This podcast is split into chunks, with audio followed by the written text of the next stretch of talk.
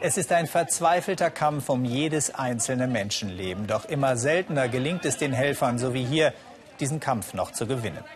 Das verheerende Erdbeben von Nepal hat wohl weit über 2000 Opfer gefordert und große Teile der Infrastruktur des Himalaya-Staates sind zerstört. Willkommen zum Weltspiegel, meine Damen und Herren. Für Nepal ist es ein Jahrhundertbeben und es wird das Entwicklungsland wohl um etliche Jahre zurückwerfen. Das Epizentrum des Bebens mit der Stärke von 7,8 lag etwa 80 Kilometer nordwestlich der Hauptstadt Kathmandu und hat auch dort große Verwüstungen angerichtet. In Kathmandu ist vor wenigen Stunden mein Kollege Markus Spieker gelandet. Wir haben noch keine Bildleitung, aber telefonisch ist er mir jetzt zugeschaltet.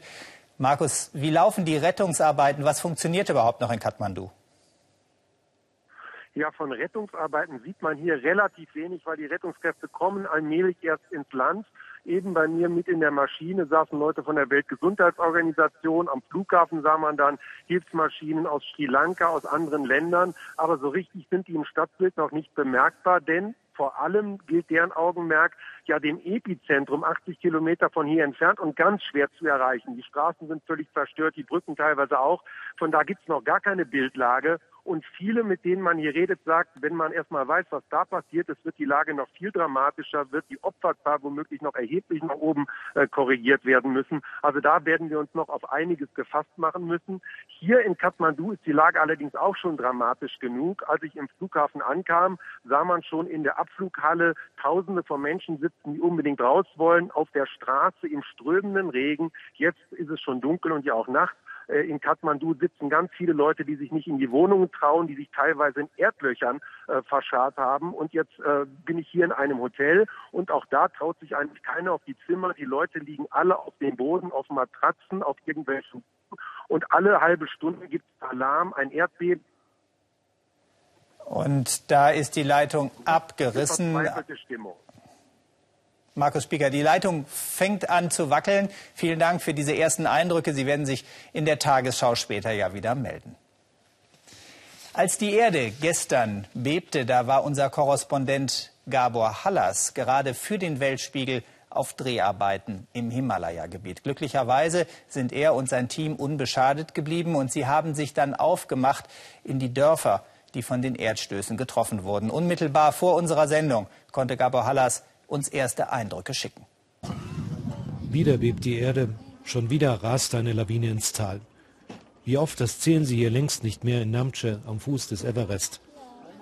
Aber wie viel Angst sie haben, das kann jeder leicht begreifen. Pamadorji hat nur einen Gedanken, wird sie ihren Schwiegersohn je wiedersehen.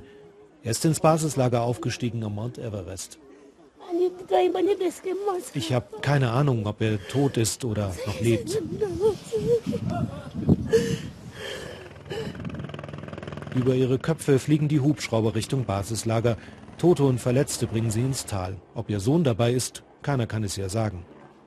Ihr Haus ist nicht mehr bewohnbar. Geholfen hat ja noch keiner, die Nachbarn packen mit an.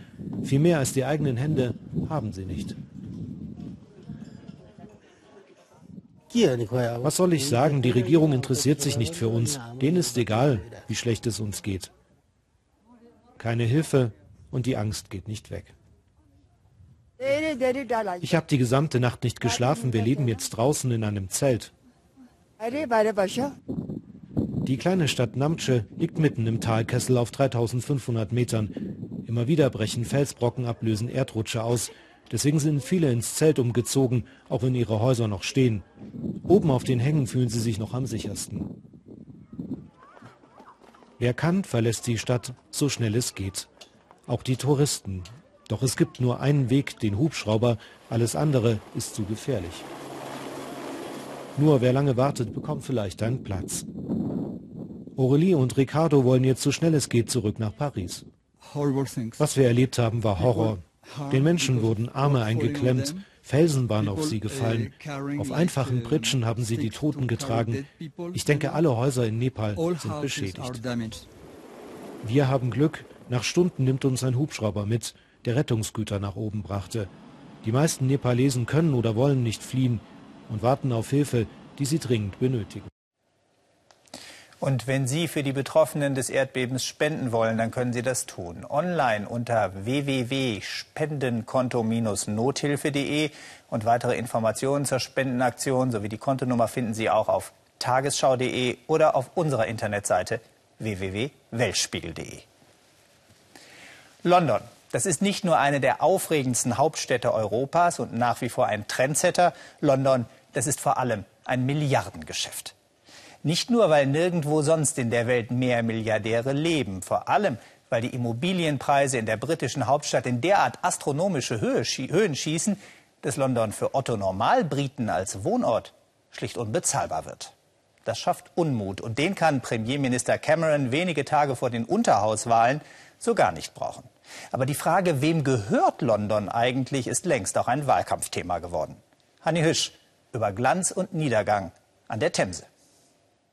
Welcome to the penthouse of Wellington Court. Achtung, das ist ein Porno, ein Immobilienporno. Man kann einfach nicht weggucken, sollte man aber besser. Auf dem Designer-Sofa werden sich schon bald die Superreichen lümmeln. Peter Weatherall zeigt das Sahnestückchen mit der Nonchalance des Gentleman. Prime Location, Spitzenpreis. Fast 50 Millionen Euro soll das Penthouse mit den sieben Bädern einspielen. Minimum. Uh, Meine Klienten sind im Cash-Geschäft, also sie zahlen bar. Sie sehen uh, den Wert, den sie kaufen. Uh, sie transferieren Wohlstand von der Bank in Stein und Wasser. Eine Führung wie durch einen Filmset. Schließlich hat sich hier schon Tom Cruise gebettet und Cher nacheinander für 80.000 Euro die Woche. Peter Wetherill preist den James Bond-Moment. Wie hoch die Gewinnmarge des Besitzers sein wird, darüber schweigt der Gentleman-Makler. Die Geschäfte in London laufen erstklassig. Ein solches Penthouse ist Prestige und Investition, vor allem für Ausländer. Macht sicher Spaß, hier zu kochen, frage ich und ernte Erstaunen. Ja, meine Klienten lassen catern. London. Cool, schön, begehrt. Glücklich, wer hier hat. Die Megacity der Milliardäre atmet Geld und giert nach mehr. London catert für die Reichen. Wenig Steuern, viel Sicherheit, gute Schulen. Den Blick immer nach oben. Großstadt glamorous, Großstadt gnadenlos. Noch sind sie ein kleines Trüppchen, aber sie werden immer mehr in London und ihre Botschaft ist kraftvoll. Schluss mit der sozialen Säuberung, Wohnen ist Menschenrecht. In Peter Wetherells feine Mayfair machen die Anwohner der Barnet-Siedlung mobil gegen einen Investor, der sie aus ihren Wohnungen vertrieben hat. Sie zerstören alles, unser ganzes Leben. Keiner kümmert sich. Niemand hört uns zu, immer nur Lügen. Hier im Barnet Estate im Norden Londons haben bis vor kurzem 150 Familien gelebt. Dann kam die Zwangsräumung. Das Fleckchen Erde mit der guten U-Bahn-Anbindung an die City zu kostbar für Sozialwohnungen. Auch hier sollen jetzt Luxusappartements entstehen. Hier zeigt Londons Housing-Krise ihr traurigstes Gesicht. Und Dilem führt zu dem Haus, in dem sie glücklich waren. Perfekt war es. Für Bruder und Eltern eine schöne Küche, ein Zuhause. Man hat sie kurzerhand in eine Notunterkunft verfrachtet. Alles dreht sich in London ums Geld. Reiche können hier leben, wir nicht. Wir haben kein Geld. Hast du es, bist du gut dran. Hast du es nicht, bist du draußen.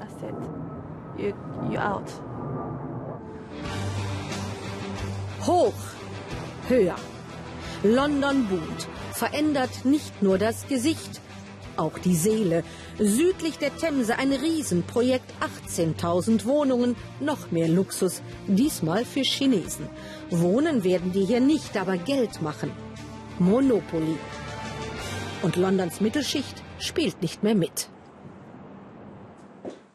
Frühstück gibt's bei den Browns nur im Stehen.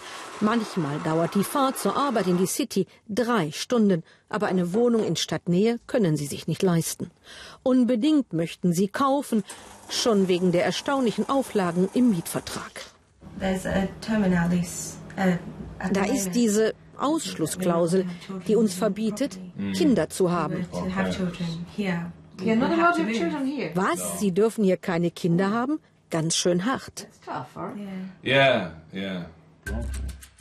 Miese Mieterrechte und die britische DNA, dass jeder ein Häuschen sein eigen nennen sollte, treibt die beiden jedes Wochenende durch immer neue Stadtteile.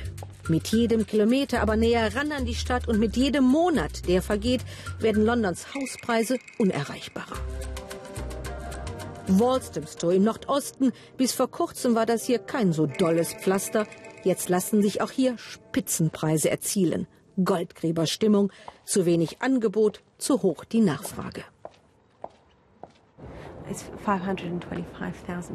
Macht umgerechnet 730.000 Euro, eine Menge für zwei kleine Schlafzimmer und dann 15 Prozent Anzahlung.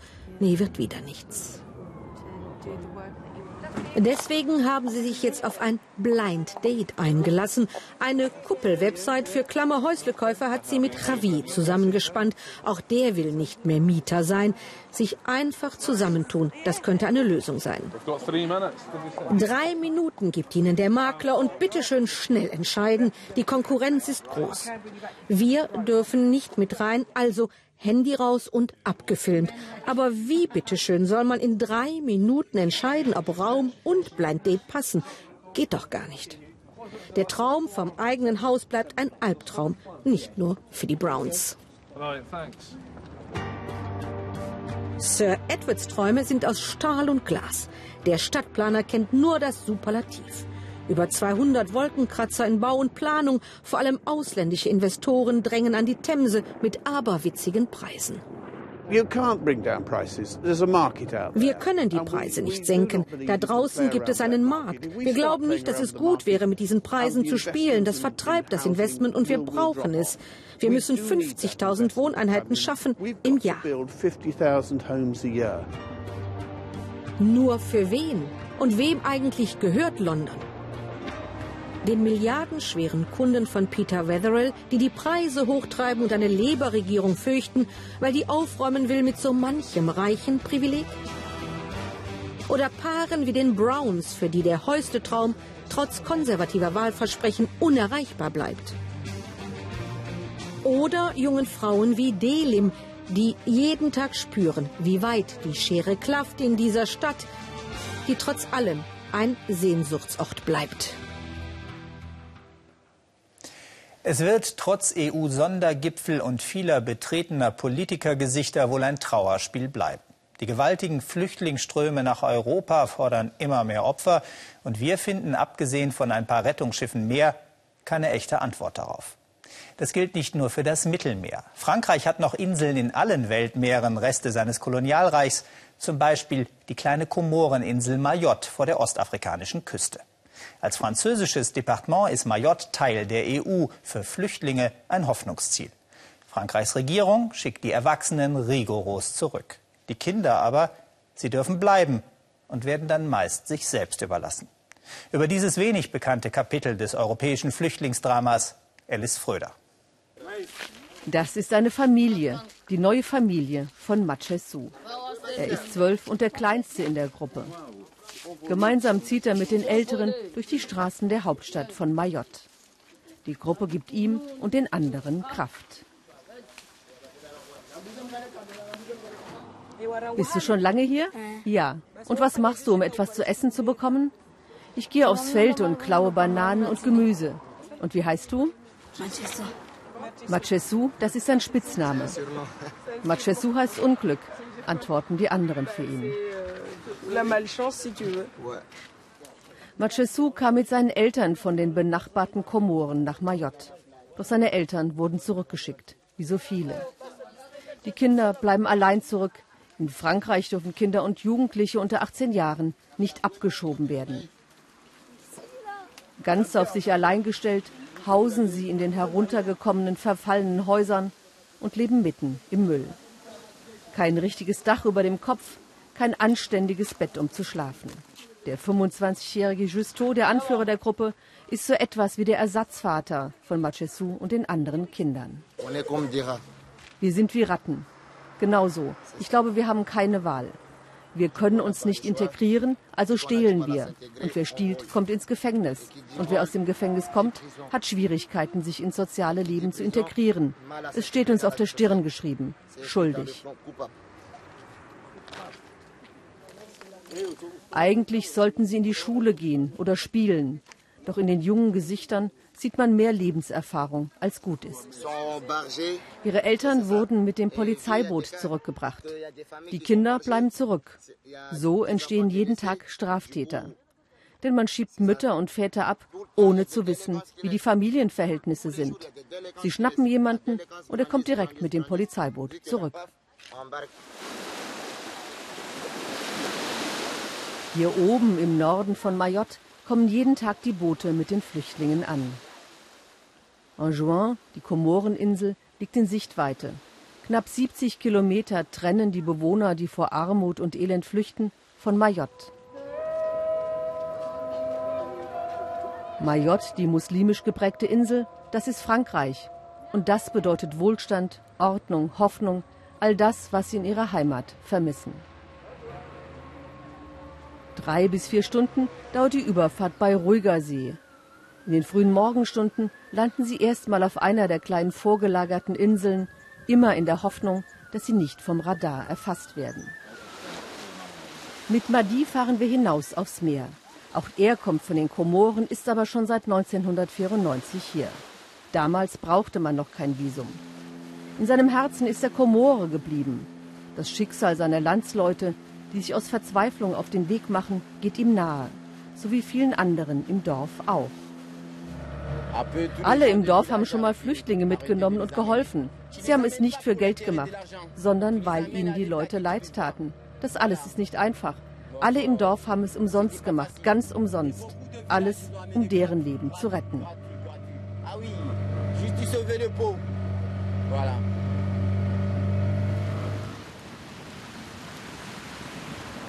Wenn es die Flüchtlinge geschafft haben, bis zur Inselhauptstadt durchzukommen, ohne von der Polizei erwischt zu werden, sieht ihr Leben oft nicht besser aus als auf den Komoren. Offiziell sind sie jetzt in Frankreich mit EU-geförderten Straßen und mit Mülltrennung. Doch oben in den Bidonville, den Wellblechbehausungen, sieht es aus wie daheim auf den Komoren. Aber etwas Entscheidendes fehlt den meisten Kindern hier. Vater und Mutter. Allein sind sie nicht, es gibt immer jemanden, der sich um die Kleinen kümmert, eine Tante, eine frühere Nachbarin oder ein Freund. Familie, das ist ein Begriff, der hier nicht so eng gesehen wird. Und oft schafft es eine Mutter, die schon mal abgeschoben wurde, doch wieder zurück nach Mayotte zu ihren Kindern zu kommen. So lange, bis sie von der Polizei aufgegriffen und wieder abgeschoben wird.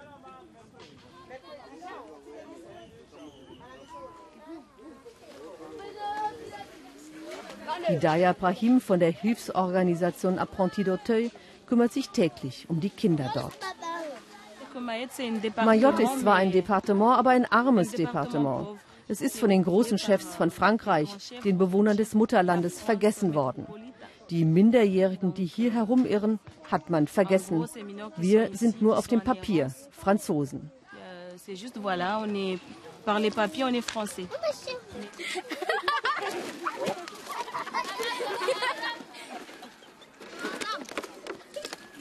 Das sieht die Präfektur auf Mayotte natürlich nicht so. Die Insel sei ja erst seit wenigen Jahren ein richtiges Departement. Man muss den Dingen Zeit geben, sich zu entwickeln. Frankreich ist mit der Hilfe Europas dabei, Mayotte zu entwickeln. Aber Frankreich muss sich um die Flüchtlingsproblematik kümmern. Jeder erwachsene Komore, der von der Polizei aufgegriffen wird, landet hier im Abschiebegefängnis von Mayotte. Für die Menschen hinter der Schiebetür ist der Traum vom Leben in Frankreich erstmal vorbei. Rund 20.000 Menschen sind im letzten Jahr von hier aus wieder zurückgeschickt worden. Doch welche Chance haben die, die es geschafft haben zu bleiben? Jobs gibt es kaum auf Mayotte. 36 Prozent sind arbeitslos nach der offiziellen Statistik. Und auch sie werden wohl kaum eine richtige Arbeit finden. Sie werden in ihrer kleinen Ersatzfamilie weiter auf den Straßen herumhängen, ab und zu etwas stehlen und in den Tag hineinleben. Wenn ihr Anführer Justo ein Chamäleon traktiert, schleicht sich manchmal ein Staunen über ihr Gesicht. Auch der kleine Machesu fühlt sich dann geborgen. Machesu, das Unglück. Frankreichs vergessene Kinder auf Mayotte könnten alle diesen Namen haben. Es ist die Hoffnungslosigkeit, die so viele Menschen gerade aus Afrika in die, in die Flucht treibt. Es gibt dort aber auch Geschichten, die Hoffnung machen. Und solche hat unsere Afrika-Korrespondentin Sabine Boland ausgerechnet im Bürgerkriegsland Somalia gefunden. Genauer gesagt in Somaliland. Das liegt im Norden Somalias und erklärte sich 1991 einseitig für unabhängig. Somaliland wurde aber bis heute international kaum anerkannt. Trotzdem ist es deutlich stabiler als das alte Mutterland Somalia. Etwa 3,5 Millionen Menschen leben hier. Eine wichtige Einnahmequelle ist der Viehhandel, vor allem mit Saudi-Arabien. Und eine Menge Geld kommt aus dem Ausland, von Somaliländern, die ihre Heimat meist wegen des Bürgerkriegs verlassen haben und laut Regierung etwa 800 Millionen US-Dollar jährlich überweisen. Es gibt aber auch Somaliländer, die schicken kein Geld, die kehren selbst zurück. Eine von ihnen ist Filsan Omar, die trotz aller Widrigkeiten an die Zukunft ihrer Heimat glaubt. Eselskarren und nagelneue Geländewagen. Die Gegensätze prallen aufeinander in Somalilands Hauptstadt Hargeisa. Am Rande der Innenstadt ist Fifis Schönheitssalon. Filzan Omar hat ihn vor zwei Jahren eröffnet. Damals zog sie aus England in die Heimat ihrer Eltern. In diesem Salon können Frauen sich in dem streng muslimischen Land auch unverschleiert zeigen. Filzan bildet junge Frauen aus und bedient Kundinnen, die wie sie aus der Diaspora nach Somaliland gekommen sind. Filzan hat in England ein unverschleiertes europäisches Leben geführt.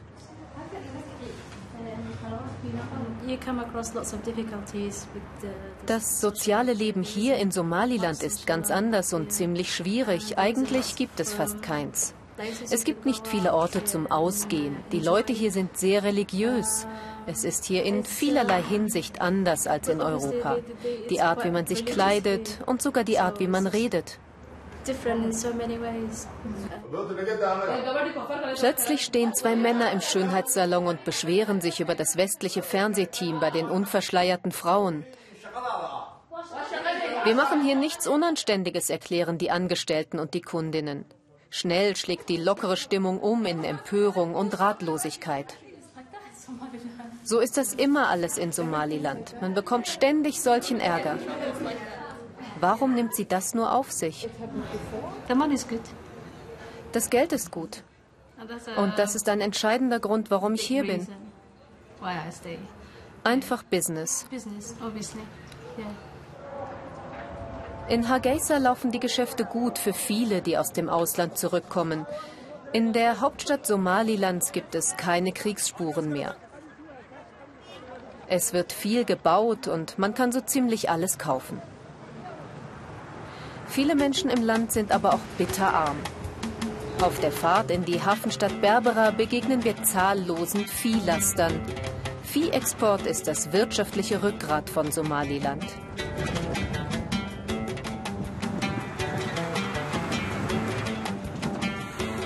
Der Hafen ist einer der wichtigsten am Horn von Afrika. In einer Veterinärstation warten Ziegen und Schafe auf den Export. Etwa die Hälfte von ihnen gehört Osman Jama. Auch er hat lange im Ausland gelebt. In Kanada war er Unternehmer.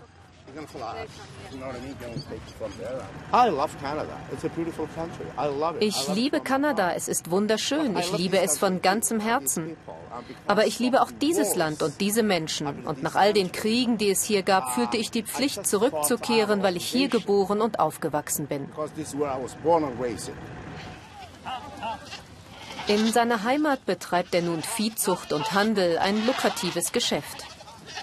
Kurz vor Sonnenuntergang laufen 25.000 Schafe, Ziegen und Kamele zum Hafen. Dort wartet das Schiff für die letzte Etappe der Reise. Das Verladen findet meist nachts statt, weil es dann ein bisschen abkühlt am Golf von Aden. Osman kommt gerne zum Hafen. Er ist Geschäftsmann durch und durch und kennt hier jeden.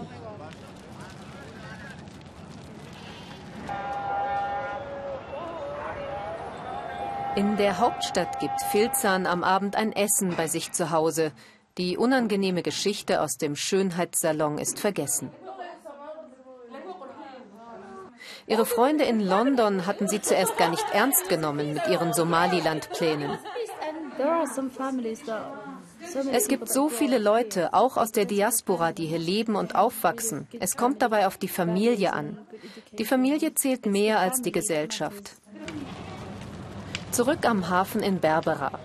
Osman besucht den Kapitän des Viehtransporters. Schon bald kommt die Sprache auf Politik und dass sein Heimatland noch immer nicht international anerkannt ist. Ich bin stolz auf mein Land. Warum auch nicht? Jeder Somaliländer sollte stolz sein.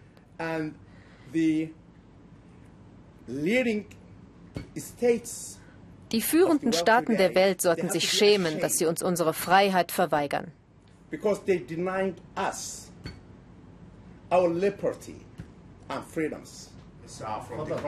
Viele Somaliländer ärgern sich wie Osman darüber, dass ihr Staat nach all den Jahren noch immer nicht anerkannt ist. Bis zum frühen Morgen läuft ein Tier nach dem anderen aufs Schiff. Jedes von ihnen bringt bares Geld für den Aufbau eines Landes, das es eigentlich gar nicht gibt. Das Leben kann so schön sein, hatte eine junge Medizinstudentin aus Deutschland ihren Freundinnen noch kurz vor Abflug in ihren Traumurlaub zugerufen. Wenige Stunden später waren sie sowie 297 andere Insassen des Malaysian Airline Fluges MH17 nicht mehr am Leben. Sie wurden Opfer eines nie erklärten Krieges in der Ostukraine, denn ihre Maschine wurde im ostukrainischen Luftraum abgeschossen. Um die Frage der Verantwortung tobt ein Propagandakrieg. Für eine ARD-Dokumentation hat sich ein Rechercheteam von WDR, NDR und Süddeutscher Zeitung monatelang auf Spurensuche begeben. Und es hat mit Angehörigen der Opfer gesprochen, deren Schmerz durch das politische Gezerre um die Schuldfrage nur noch größer geworden ist. Laurenz, 30 Jahre alt. Der jüngste Sohn von Wim van der Graaf gestorben am 17. Juli 2014. Da stürzt Flug MH17 in der Ostukraine ab, mit Laurenz an Bord.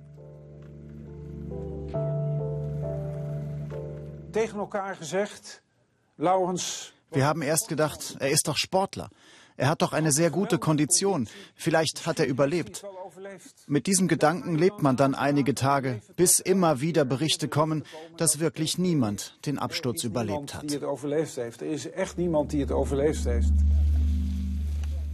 Laurenz saß neben seiner Freundin Carlane. Für die beiden war es der erste gemeinsame Flug in den Urlaub.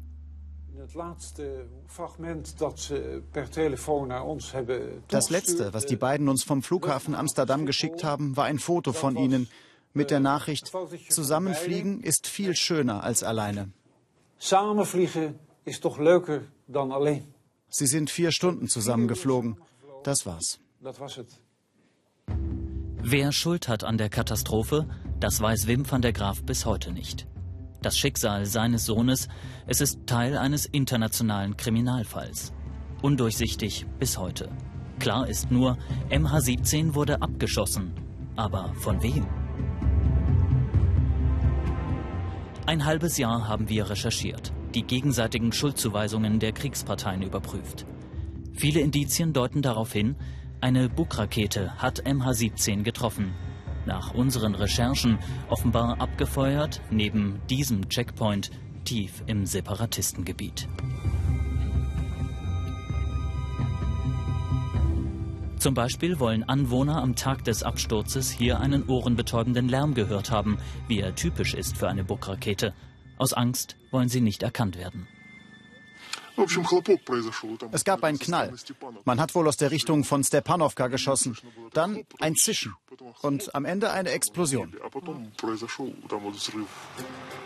Panzerspuren im Asphalt, Fotos und Videos. Auch diese Hinweise deuten darauf hin, die Rakete war hier im Separatistengebiet. Doch eine andere Frage ist für die Angehörigen noch wichtiger. Die Ostukraine ist zu dem Zeitpunkt Kriegsgebiet. Warum durfte MH17 überhaupt hier fliegen? Wenn das Flugzeug da nicht geflogen wäre, dann wäre die Rakete auch nicht abgeschossen worden. Das Flugzeug ist aber dort geflogen. Es gibt daher zwei Parteien, die aus meiner Sicht unverantwortlich und unmoralisch gehandelt haben. Neben den Raketenschützen sind das für Wim van der Graaf alle, die zugelassen haben, dass das Flugzeug dort überhaupt geflogen ist. Die ukrainische Flugsicherung etwa. Sie ist für den Luftraum verantwortlich. Erst kurz vor dem Abschuss von MH17 waren über der Ostukraine Militärmaschinen abgeschossen worden. Es war also klar, dass Fliegen mindestens in bestimmten Höhen gefährlich ist. Die Flugsicherung ließ den Luftraum trotzdem weiter für Passagiermaschinen geöffnet. Die Ukraine weist alle Vorwürfe von sich. Man war total sicher in der Zeit, dass die Maschinen auf, die, auf diese Höhe überhaupt nicht erreicht werden können. Auch theoretisch nicht. Ein fataler Fehler, kritisiert der Anwalt deutscher Angehöriger. Er hat die Ukraine deswegen vor dem Europäischen Gerichtshof für Menschenrechte auf Schadensersatz verklagt. Die ukrainische Regierung hat den Luftraum nicht gesperrt in dem Bereich, um den es hier geht, die Reiseflughöhe. Die ukrainische Regierung wusste, dass hier eine konkrete Gefährdungslage bestand wegen der Abschüsse, die vorher gelaufen waren. Das heißt, hier muss man der ukrainischen Regierung wirklich vorwerfen, ihr habt äh, sehenden Auges zugelassen, dass in eurem Staatsgebiet äh, Menschenrechte äh, vernichtet worden sind. Es droht sogar ein Interessenskonflikt. Dieselbe Behörde, die Lufträume sperrt, kassiert für die Überflüge Gebühren von den Fluggesellschaften. Bei Flugverboten fließt also kein Geld. Dass hier grundsätzlich ein Problem liegt, weiß auch die Luftfahrtbranche. Sie war sich schnell einig, sowas wie MH17 soll nie wieder passieren. Auf einer Konferenz im Februar in Montreal redet die Branche darüber, was sie verbessern kann. Doch die Konferenz bringt keine großen Veränderungen. Jeder Staat entscheidet weiterhin selber, ob sein Luftraum sicher ist oder nicht. Es ist einfach nicht hinnehmbar, auch für die Weltgemeinschaft, unabhängig von den konkreten Hinterbliebenen, dass äh, in Krisengebieten ähm, Passagiere, Luftfahrtgesellschaften, die sich arglos in diese Gebiete hineinbewegen, ähm, sich sicher fühlen, äh, dass die dann äh, Opfer dieser Katastrophen werden. Es scheint, als hätte die internationale Luftfahrt aus der Katastrophe über der Ostukraine wenig gelernt. Auch die Aufklärung von MH17 zieht sich hin. Ein internationales Expertenteam hat Wrackteile in den Niederlanden untersucht. Offizielle Ergebnisse haben die Ermittler noch nicht vorgelegt. Er ist noch geen overtuigend Beweis. Sie haben angeblich noch keinen überzeugenden Beweis. Also müssen Sie weiter suchen, bis alles ans Tageslicht kommt. Das ist für uns Hinterbliebene kaum auszuhalten und es macht mich wütend. Ruhe finden, den Verlust verarbeiten. Die vielen offenen Fragen machen das für Angehörige wie Wim van der Graaf noch schwerer.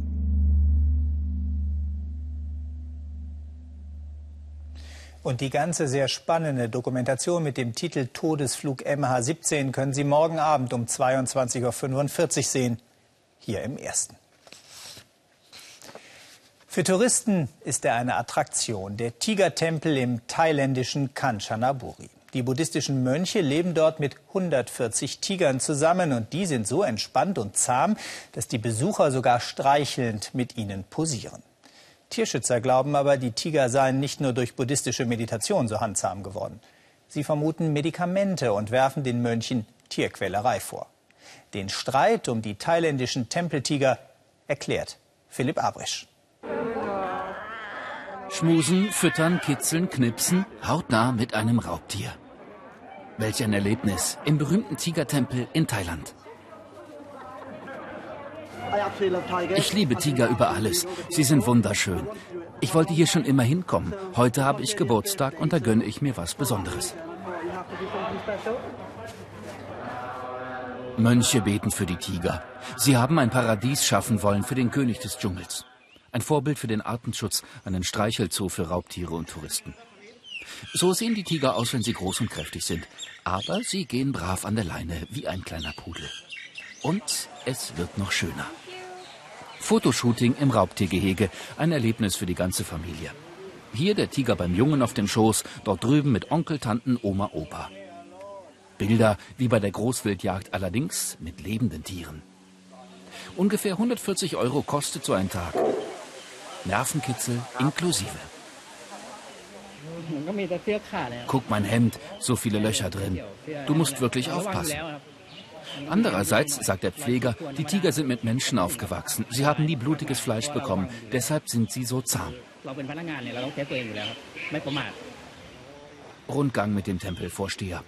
147 Tiger haben die Mönche und ihre Helfer bis heute großgezogen. Nicht alle sind so freundlich zu den Besuchern. Schon lange haben Tierschützer den Verdacht, die Vorführtiger werden mit Drogen ruhig gestellt, damit sie die Touristen nicht anfallen. Jetzt kommen neue, ungeheuerliche Vorwürfe hinzu von einem früheren Tierarzt. Der Tempel habe seine Tiger allesamt illegal gezüchtet und noch schlimmer, die Mönche hätten einzelne alte Tiere sogar für Geld ans Messer geliefert. Völliger Quatsch, sagt der Tempelvertreter. Noch nie ist hier ein Tier abhanden gekommen. Wir glauben, dass die Tiere früher selbst einmal Mönche waren und als Tiger wiedergeboren wurden. Wir passen deshalb besonders gut auf. Die Staatsmacht will dem Verdacht nachgehen. Vorgestern, am Freitagmorgen, Razzia im Thai-Style. Mönche, Pfleger, Ranger, Polizisten, Journalisten, Touristen, alle durcheinander. Und mittendrin die Raubtiere. Hat der Tempel seine Tiere illegal weiterverkauft? Die Beamten wollen die Tiger jetzt erstmals zählen. Auch der holländische Tierschützer Edwin Wieck ist da. Seit Jahren beobachtet er das undurchsichtige Treiben im Tigertempel. Ich halte es für wahrscheinlich, dass sie die Tiger in Stücke geschnitten und verkauft haben. Ein männlicher Tiger ist viel wert. 10.000 Dollar an der Grenze zu Laos. An der chinesischen Grenze schon doppelt so viel. Wenn drei Tiger fehlen, das sind 60.000 Dollar. Das ist eine Menge Geld. Und ich bin ziemlich sicher, deshalb wurden sie verkauft.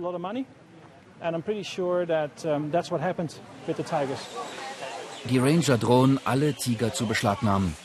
Ob einige Tiere fehlen, können sie nicht eindeutig klären. So geht die Show mit den Tigern erst einmal weiter.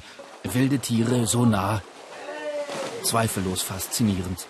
Ein Restrisiko aber bleibt für die Touristen und, wie Tierschützer meinen, auch für manch teuren Tiger. Und das war der Weltspiegel. Mehr zur Erdbebenkatastrophe gibt es gleich in der Tagesschau. Schön, dass Sie heute dabei waren und jetzt weiter einen interessanten Abend hier im Ersten.